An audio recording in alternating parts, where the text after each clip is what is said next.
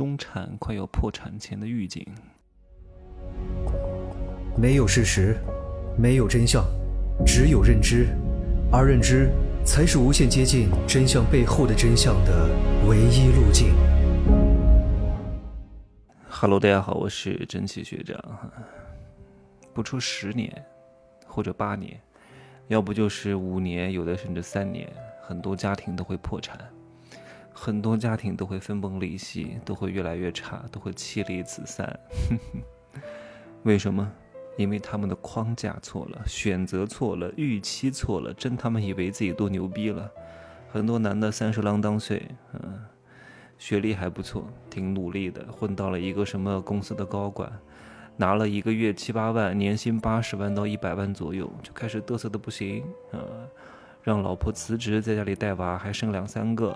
然后还高频高贷高杠杆买了一些什么大城市的一些价格虚高的房子啊，负债五百万到一千万，你现在能撑得住，但是你撑不了几年，还装逼，还要给孩子上什么国际院校啊？每年在孩子身上投入三四十万，你真有钱啊！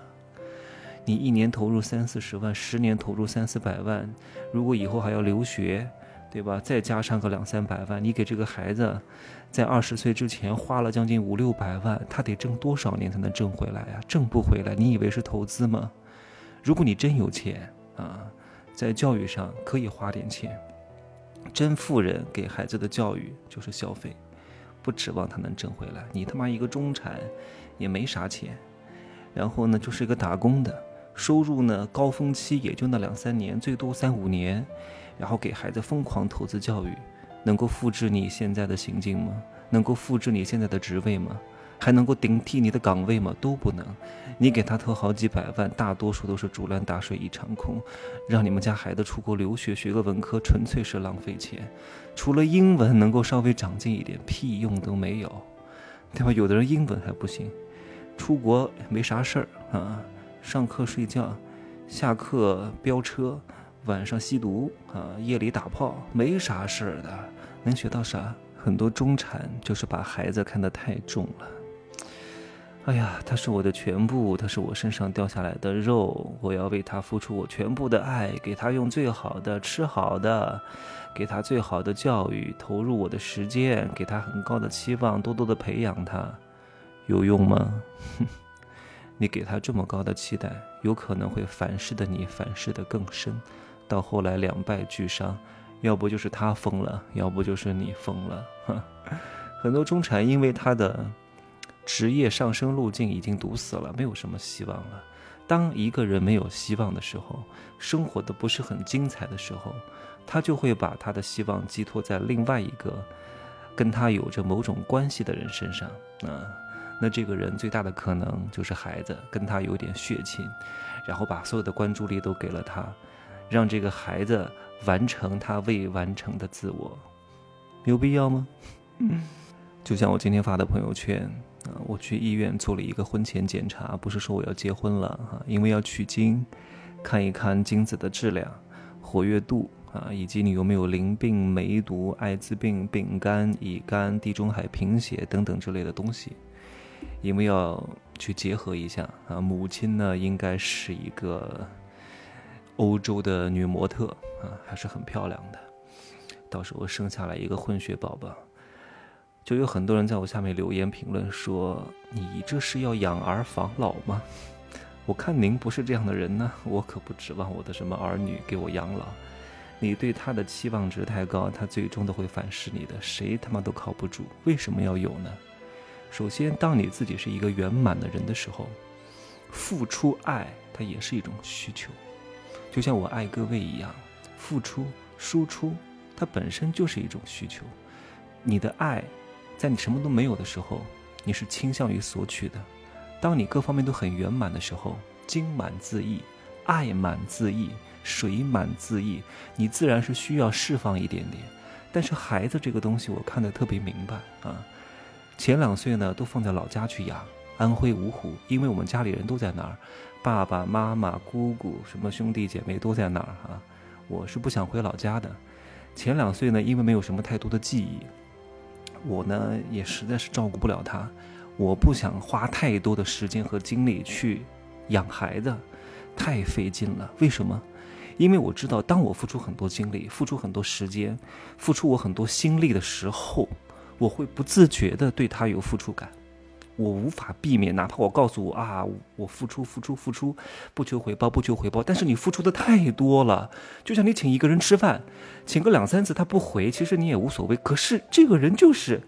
你就一直请，一直请，一直请，他从来没有回过，你心里多多少少会有一点不平衡感。你说这个人也真的是太不识抬举了吧？这孩子他也是如此。当你为他付出很多精力、很多时间、很多金钱的时候，你多多少少有一点所求。我不想让自己陷入这种情绪当中，所以呢，能花钱解决的就花钱解决。前两岁呢，在安徽芜湖老家给他租个房子，请阿姨去带。我妈有时候去住一下，监督这个阿姨去带。我爸也可以去啊。这个孩子呢，就 大家都可以去看一看，都可以去玩一玩啊，拍拍照片啊之类的。我也会一个月回去几次。然后两岁之后呢，就把他接到成都来跟我住。平时呢，也会请阿姨照顾他，也无非就是请阿姨这个人力成本。稍微贵一点，花点钱，其他的方面一切从简。我经常去按摩，我按摩的那个店员呢，经常给我按的啊，他们是农村过来的，生了四个，我就问，我说你也不大生四个，你每个月得花多少钱啊？他说农村孩子好养，一个就花几百块钱。我说那挺好的，我准备给我们家孩子呢，也就一个月花一千块钱吧，吃吃喝喝跟着我，其他方面一切从简，还还上什么钢琴，还上什么奥数。还能指望他成为国际钢琴大师啊？成不了国际钢琴大师，不就当个钢琴老师吗？当钢琴老师能拿多少钱？拿不了多少钱的。学什么奥数？学奥数不就考一个更好的九八五吗？对吧？做个什么特长生，被哪个破学校录取了，出来之后能够做一个更好的螺丝钉吗？当老板不需要这些东西的，顶多上个什么英文班，把语言学好，把语文能力学好，演讲能力学好就可以了。还国际学校没问题，除非我在泰国定居。他作为外籍公民，他必须要上国际院校。不过泰国的国际学校也不是很贵。如果就在成都上学的话，那就给我上成都的公立幼儿园、公立小学、公立中学就可以了。至于留学，如果你有本事，啊，拿到全额奖学金，我供你点生活费，你去。如果你没有本事，拿不到全额奖学金，还上个文科，趁早给我回来，别辜负了我的钱。钱不好挣啊，好几百万啊，你上个破。文科留学屁用都没有，浪费钱。只不过很多人对某些概念理解错了，被某些概念洗脑了啊！什么再穷不能穷教育，然后就让孩子拼命的上私立中学、上国际学校，为这个孩子多花两三百万的溢价买一些没有居住属性的学区房，最后呢，指望孩子成才，他能成得了才吗？有可能他都会自杀。因为他一直活在一种阴影当中，一种重压之下啊！我要报恩，我要偿还，我父母为我付出了这么多，家里为我付出了这么多钱，我一定要考好啊！一旦没考好，一旦没有什么成就，这个人就彻底蔫儿了，要不就爆发，要不就在沉默当中死亡，最后就是两败俱伤。什么叫再穷不能穷教育？真正的教育是什么？是家学的传承。是以身作则，作为家长的榜样，以及孩子模仿家长的一些行为，这才是最重要的，而不是花了一点屁钱，上个什么留学，搞个什么私塾，对吧？上个什么培训班都没有任何意义。真正的教育在家里，理解透彻，不能只看字面意思啊。有些话呢，我不想在公开的节目当中讲的这么透啊，因为有违公序良俗，不大好。我只想问各位一点。你们当了这么多年的孩子，你们对父母的态度是什么？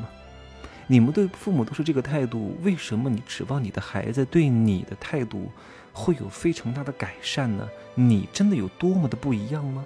如果你和你的父母没有什么太大的不一样，那你的孩子是不是也和现在的你是一样的呢？对吧？我在入世十三节当中讲了很多亲情、爱情、友情的东西，比较露骨。也比较讽刺，也比较血腥啊！不方便在这说，听过的再去听一听，没听过的呢，有机会也去听一听啊！所以我今天讲的重点是什么？就是有些中产不要太嘚瑟，你们离破产不远了，好好的检视一下你们自己。如果你中了我讲的这三条，如果三条全中啊，三年之内你就要破产了；如果中了两条，五到七年之内一定会破产。中了一条，大概八到十年会破产。什么呢？就是你就是一个上班族，前提啊，但是呢，你的这个房贷各种负债至少是五百万到一千万，啊，这是一条。第二条呢，你老婆也不上班，还生了好几个孩子。第三个是什么？就是你们家孩子上私立中学，上国际学校，就这三条。如果这三条你都中，真的三年之内，你们家就要破产了。你凭什么能够负担得起？嗯，你凭什么敢让你老婆辞职？你凭什么还敢生三个孩子？你对自己太自信了吧，对吧？你用你高峰的那两年的收入去做一生的规划，说明你是无知且短视且自傲的，对不对？最后呢，再给各位一条建议哈。如果你真的要去留学，不要去什么西欧很贵的，什么英国、法国、德国，真的没必要。除非你特别有钱除外，纯当是开拓一下眼界。留学就像你买一个包包一个月的消费一样，没有问题。但如果你真的就是一个中产，不要给孩子花这么多钱。去美国也没啥必要，留不下来的，回来照样是从头开始。现在海归不值钱，但如果你真的想去，又作为一个中产家庭，我倒是给你两条路可以走啊，因为我去捷克的时候就认识了很多在查理大学上学的中国留学生。查理大学还是很不错的，卡夫卡就是那个学校的啊，也有很多年的历史，算是整个欧洲最古老的三所大学之一，很古老很古老了，也非常不错，花费也不多的，一年很可能也就花个多少钱。我忘了，好像是一万欧吧。生活费也很便宜，不贵的，比西欧便宜很多。你在东欧上学，平时假日可以去西欧玩一玩。然后呢，有一些学校呢，譬如说查理大学和西欧的某些学校，比如说德国、法国、英国某些学校是有交换项目的，而且还提供全额奖学金，对吧？你可以去试着弄一下。如果你不想去欧洲呢，东南亚也是一个非常不错的选择，因为那里生活成本更低。你去什么印尼上学，一年才花个十来万，而且毕业之后两年就可以把这些钱全部都挣回来，而且很多那种世界级的公司都在布局东南亚市场啊，而且马来西亚还有一个学校也很不错，可能很多人不了解啊，叫马来亚大学，也是世界百强名校之一。你如果能够申请上那个大学，然后呢，那边生活成本也比较低。也算是一个比较不错的选择，不要老是就看什么西欧和美国，你还真以为你自己是什么顶尖人才吗？你能留得下来吗？你留不下来，回来不就是个屁吗？除非你学的是一些高精尖的专业，如果你真的有这个本事，可以，但是我相信很难很难吧？你想去西欧，本科就学医嘛，学什么高科技的发达技术嘛，不大容易吧？好。今儿就说这么多啊，拜拜。